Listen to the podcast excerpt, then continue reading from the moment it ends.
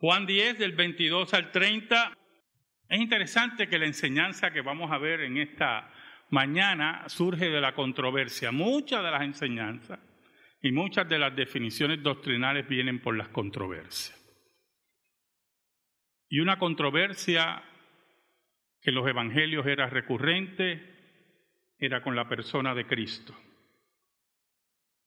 El Señor, aquel judío que tanto molestaba a la clase religiosa, que tanto inquietaba a los líderes religiosos, en este relato vamos a ver cómo nuevamente repiten y repiten sus interrogantes con una sola razón.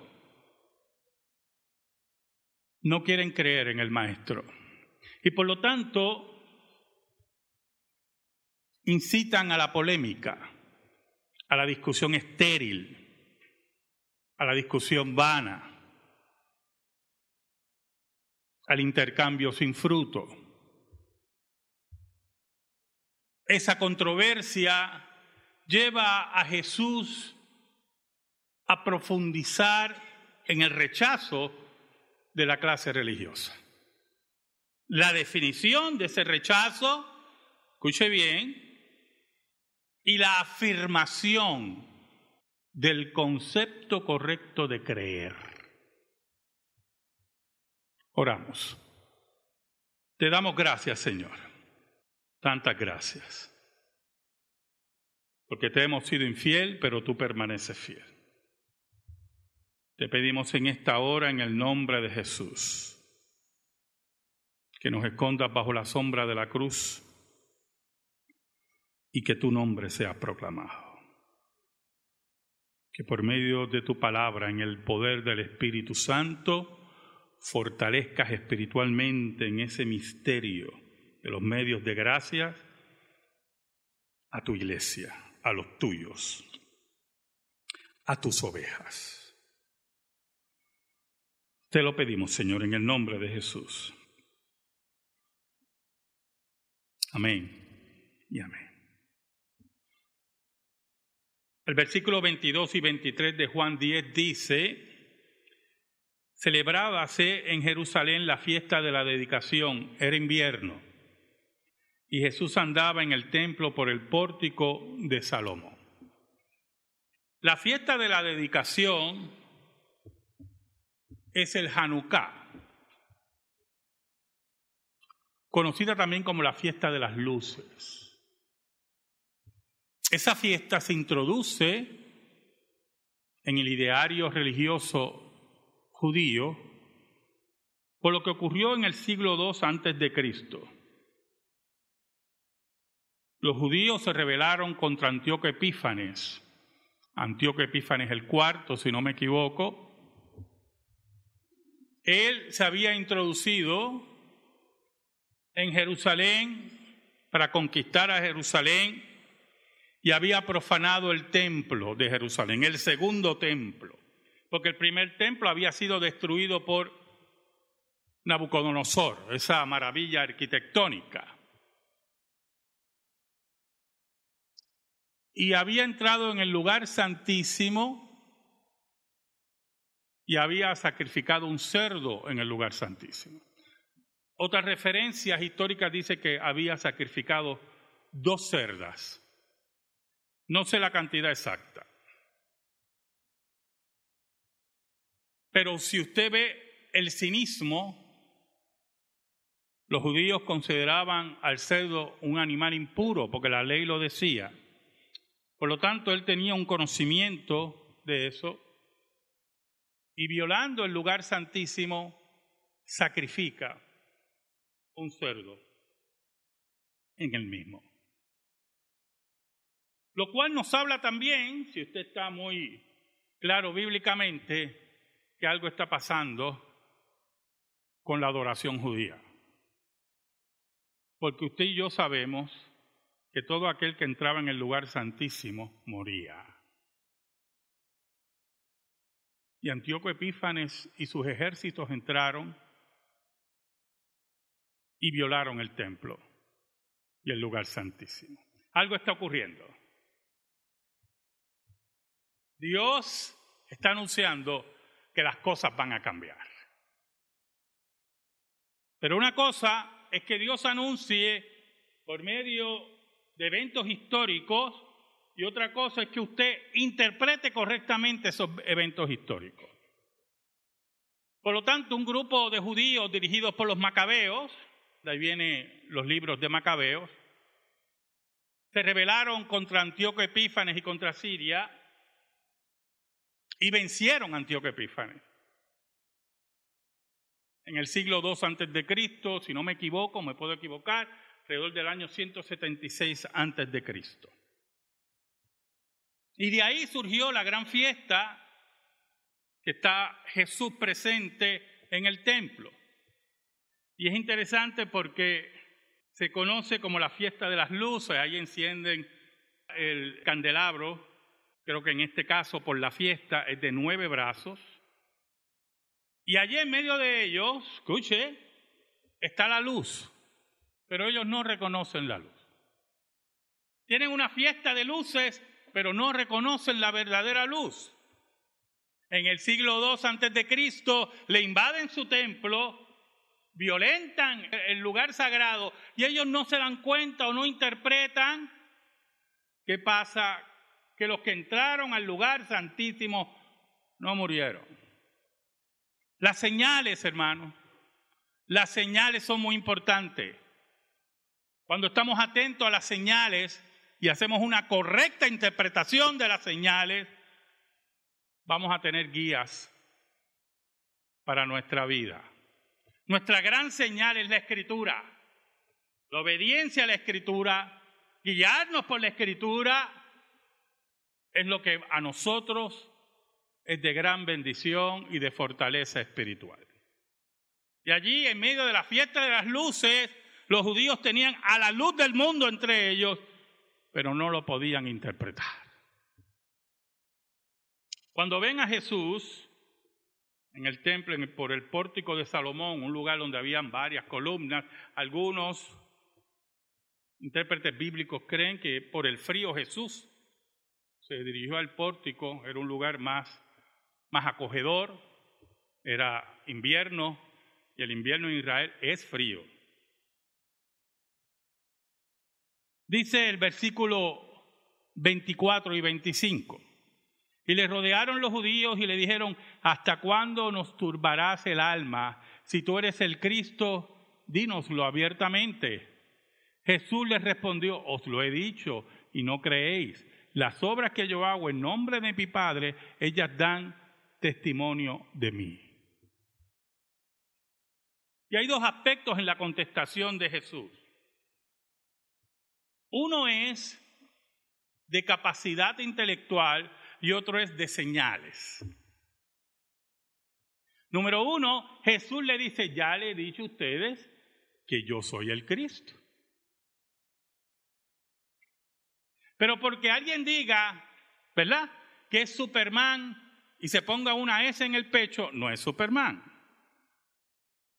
Por eso Jesús añade algo muy importante. No es solamente que yo he afirmado que soy el Cristo, sino que he hecho las señales del Cristo. He hecho las señales del Mesías. Pero hay que ver cuando hablamos de señales aquí, ¿a qué se refería Jesús? No eran simples trucos de magos baratos, no eran juegos de pelota o tener pelotitas y tirarlas arriba, cinco pelotitas o tres pelotitas, yo no sé, yo no he podido tirar ni dos, lo he intentado, pero no, no tengo esa habilidad definitivamente. No era nada de esas señales. Nada de eso, hermano. Estamos hablando de señales del reino que anunciaba la profecía. Jesús, una de ellas, que muy pocas veces la mencionamos, pero es parte integral de las señales del reino, era la multiplicación de panes y peces. En el reino de Dios todo será abundante, hermano. ¿Oyó? no hará falta nada. Y lo que no debe estar, no estará. Como dijo Cristo, ni el orín, ni el hollín, ni la polilla. De ninguna forma, lo que no hace falta va a desaparecer. La decadencia desaparecerá en todos los ámbitos. No solamente en las cosas que vemos que poco a poco se van deteriorando, por eso que los constructores y la gente que trabaja madera, aquí los que me trabajan en madera, saben cuáles son las maderas nobles, lo que se conoce como maderas nobles, o otros lo conocen como maderas preciosas. El ausubo se utilizaba para la construcción en el viejo San Juan principalmente. La madera era fuerte, dura, pesada y duraba siglos literalmente.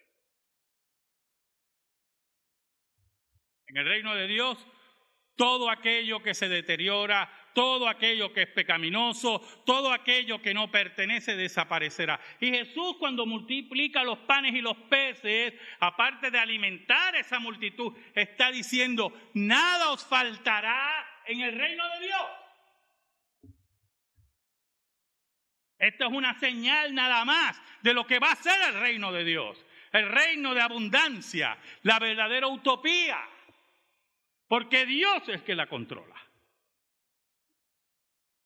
Porque Dios es el dispensador. Eran señales increíbles, hermano. Sanidades, resurrecciones. Por eso Cristo decía, si no me creéis a mis palabras, crean en mis señales. Ya lo he dicho quién soy yo. Pero ustedes no quieren creer. Oyen, pero no escuchan. Pero había un problema de fondo, como decimos, ¿verdad? Había un problema de fondo en el ser humano. El problema se puede duplicar. Escuche bien. Los fariseos, los saduceos, los escribas, el pueblo que rechazaba a Jesús, rechazaba a Jesús por su pecaminosidad. Eran hombres y mujeres caídos. Y los hombres, mujeres caídos, dice la Biblia, están muertos en delitos y pecados. No van a escuchar a Dios, no quieren escuchar a Dios, no le interesa a Dios, dice la Biblia en Romanos 3. Pero el segundo problema, y en el caso de los fariseos se multiplica, es que si tampoco perteneces al pueblo de Dios, nunca vas a escuchar. Puedes tener la evidencia frente a ti y la vas a obviar. Vas a racionalizarla, ¿verdad? Nosotros que racionalizamos muchas cosas en nuestra vida, nuestros pecados, enfermedades, situaciones familiares, situaciones con los hijos, los racionalizamos o si tenemos un, hijo eh, que, merece la cárcel, un ser humano despreciable, eh, es raro oír, ¿verdad?, a una madre decir, ese muchacho mío es un demonio, él es bueno. ¿Usted no ha oído eso? Él es bueno. Una vez yo le hablé a ustedes, cuando murió Correa Coto, un un criminal que hubo en Puerto Rico hace muchos años. Yo sé que ustedes son de Toño Bicicleta para acá, pero los que oímos de Correa Coto, ¿verdad? Porque no soy de tampoco esa generación. Hasta una película hicieron, La venganza de Correa Coto, que Miguel Ángel Álvarez era el que hacía de Correa Coto. Oiga, Correa Coto murió de tuberculosis él lo, lo arrestaron, lo llegaron a arrestar en un cañaveral y lo llevaron a la cárcel porque el tipo era terrible. Me acuerdo yo estaba en una clase en el seminario de consejería y, un caballero allí de considerable edad menciona ese suceso y él dice que cuando Correa Coto muere en la cárcel, la gente empezó a celebrar alrededor de la cárcel. El tipo era malo. Pero su madre estaba afuera. y decía, él no era malo, él no era malo. Y me acuerdo que la maestra dijo, parece que pertenece al estirpe de la madre, la maestra dijo, la profesora de consejería, dijo, si hubiera alguien allí que lo hubiera abrazado, ese concepto así de... abrazado en ese momento y todo el mundo allí, incluyéndome a mí, oh, sí, qué maravilla.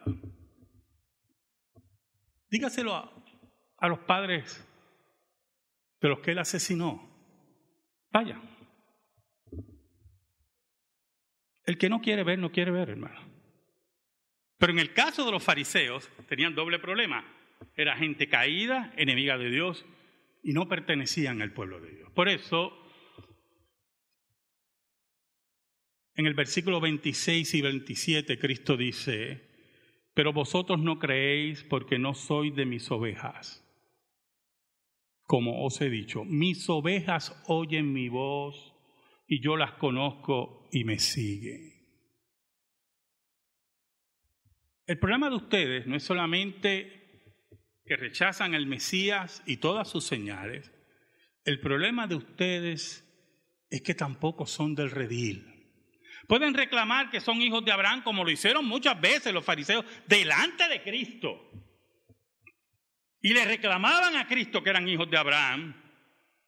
Y le decían a Cristo, nosotros somos hijos de Abraham y no somos bastardos como tú. Así le decían los fariseos, esos muchachos. Y de nada valía su descendencia de sangre. Porque como indiqué que en el siglo II antes de Cristo las cosas ya estaban cambiando, primero los profetas, Juan el Bautista y Jesús anuncian una nueva relación con Dios. La verdadera relación. Ya no nos interesa tu descendencia de sangre de Abraham. Nos interesa que tu descendencia de Abraham sea espiritual. Pero ustedes no escuchan porque ustedes no son de mis ovejas. Y por eso usted ve gente que puede ser que vaya a la iglesia, gente que usted ve eh, afuera, usted le predica el evangelio y algunas veces hasta como que asientan, es verdad, pero no escuchan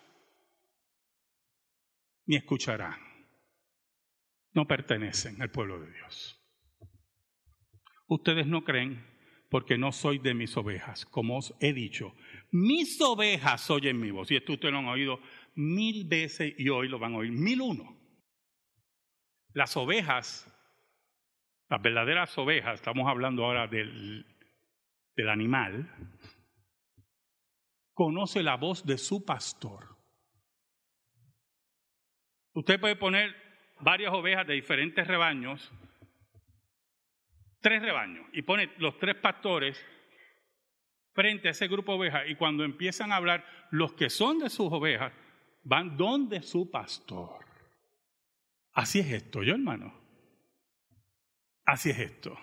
Así que el que no escucha a Jesús y no escucha a la iglesia visible, que fue una pregunta que me hicieron los jóvenes hoy, si no escucha a la iglesia visible, que es el medio que Dios ha establecido, para que usted escuche a Jesús, es que usted no pertenece aquí.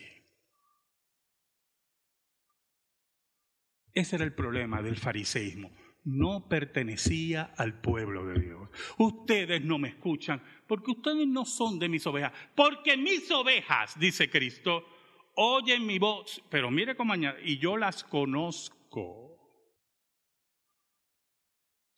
Yo sé quiénes son. Yo conozco sus faltas. Yo conozco sus alegrías. Yo conozco su consagración. Yo conozco su alejamiento pero son mías. Mías. Y por eso añade el maestro, y me sigue. No ponen excusas. Posiblemente en algún momento se me pierdan, pero yo soy el buen pastor. ¿Verdad que sí? Que dejo a las 99 seguras y voy en busca de aquella que está perdida. Porque es mía porque me pertenece, porque oye mi voz tiene la capacidad por el Espíritu de Dios de escuchar la voz de su pastor. Por eso le dije que la enseñanza de Jesús salía de la controversia, pero las declaraciones de Jesús son bien controversiales. Te está diciendo a ellos, ustedes no tienen oportunidad. Ustedes no pertenecen aquí. Ese es el problema que tenemos. No solamente no quieren creer, no pueden creer. Pueden ver los milagros más grandes, que es muy importante esa enseñanza. Yo, hermano. Yo creo que este fin de semana era el Milagro Fete, un festival de milagros que había ahí en el Gran Bison, donde un grupo de bobos van a ir a ver qué. Entonces se creen, escuche, mire qué interesante, se creen que pueden manipular a Dios. Es como si tuvieran una fabriquita de milagros. Vengan este fin de semana porque hay un festival, un festival de milagros. Mire qué cosa increíble. Ni Cristo, que ese sí podía hacer festivales de milagros, ese sí no se anunciaba así. Porque creen que mediante luces, mediante música, mediante falsos milagritos, Así le digo, falsos milagritos. ¿Usted se acuerda de la primera lectura? ¿Cómo Pedro resucitó a Tabita? Tabita ya estaba muerta, estaban llorándola, le enseñan, era una costurera, muy importante, y llega Pedro. Y Pedro no anuncia nada, hermano. Pedro no llega allí y dice, mira, aquí vamos a acabar la muerte. O sea, todas esas frases que usted oye por ahí, que yo me quedo estupefacto. Todo es un espectáculo donde apela a los oídos, apela a los sentimientos caídos. No, Pedro lo que hace, mire qué interesante, hermano, saca a todo el mundo fuera. La gran oportunidad de Pedro de convertirse en el milagro fe del siglo I, la perdió. Y estos que se anuncian de Festival de Milagros no resucitan ni una mosca. Ese es el problema que nosotros tenemos aquí. Y Jesús sabía cuál era el problema. El problema de fondo que estamos hablando. En medio de la controversia, Jesús establece enseñanza firme. Pero añade el maestro en versículo 28 y 29 y yo les doy vida eterna. Oh, una declaración muy atrevida del maestro si no es lo que es. ¿Oyó? ¿Quién da vida eterna, hermano? ¿Usted da vida eterna? Yo puedo dar vida eterna. Por favor, no tengo vida eterna para mí. No puedo dar lo que no tengo. La declaración de Jesús es una afirmación de su deidad. Solo Dios da vida eterna. Satanás no puede dar vida eterna. Satanás no puede pactar. Eso se lo repito muchas veces. Cuando usted oiga por ahí, mira, ven a nuestra iglesia, hay un testimonio de un brujo que pactó con el diablo. Ya usted saque eso en su casa. Es que se supone que usted no vaya a nada de eso, pero como yo no estoy detrás de usted todos los días, quédese en su casa. Nadie puede pactar con el diablo. Y piense, hermano, pero si esto es tan sencillo, yo creo que con dos dedos frente, ¿verdad, hermano? ¿Usted cree que el diablo va a pactar con un infeliz? El diablo no está en todo lugar, hermano. ¿Y quién es usted para que el diablo pacte con usted? Usted no es nadie. Nadie. Pero como creemos en los festivales, llenar los oídos, engañar los sentimientos y pasar el plato, pues recurrimos a todas esas mentiras. Allí estaba el que daba vida eterna. En medio de la fiesta de las luces, allí estaba el que daba la luz. Y yo les doy vida eterna y no perecerán jamás, ni nadie las arrebatará de mi mano. Nadie me las va a robar. Nadie me las va a quitar. Entienda el fariseísmo que rodeaba a Jesús. La religiosidad muerta que rodeaba a Jesús. Entiendan que aquellos que me siguen tienen vida eterna y nadie los puede arrebatar de mi mano. Aquí vamos a trascender este discurso. Ustedes no quieren creer porque no pueden ni quieren, pero ustedes están perdiendo al dador de la vida eterna.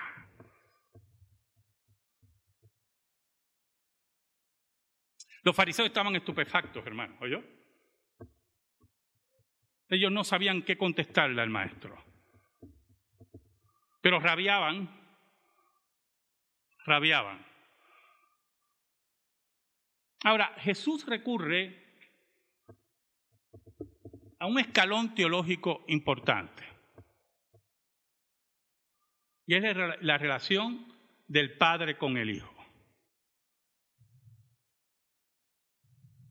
No estamos hablando de un fundador de religión que reclama un poder esotérico. No, Jesús siempre estuvo unido al Padre, él hacía las obras del Padre. Él pertenecía a la corriente del pensamiento judío. Por eso en el versículo 29 dice, mi Padre que me las dio es mayor que todos. ¿Sabe, hermano? En la eternidad hubo un pacto de redención entre el Padre y el Hijo. Ahí vemos parte de ese pacto de redención. El Padre pacta con el Hijo de enviarlo para salvar a los escogidos que el Padre había elegido. Y allí Jesús, el cumplidor del pacto de obra, triunfante después en el Gólgota y la tumba vacía, Jesús le dice a los fariseos, mire, mi Padre es mayor que todos. Él me las dio. Porque en ese gran pacto de redención el Padre le entrega al Hijo su pueblo. El pueblo que Él redimió, el pueblo que Él salvó, el pueblo que Él pastorea. Por lo tanto, si ustedes, escuche bien, no creen en la relación del Padre con el Hijo, si no le interesan mis palabras, quiero que entiendan algo, dice Jesús. Mi Padre que me las dio es mayor que todos y nadie las puede arrebatar de la mano de mi Padre. Es importante que ustedes entiendan que mi relación con el Padre es única. Y así que el Hijo ve, hace todo lo que ve hacer al Padre. Y por lo tanto, así como nadie las puede arrebatar de mi mano, hay un poder que ustedes saben cuál es. Y tampoco las pueden arrebatar de la mano de mi Padre. ¿Sabe por qué? Le dice Jesús. El versículo 30 dice, porque yo y el Padre uno somos. Somos del mismo propósito, somos de la misma esencia.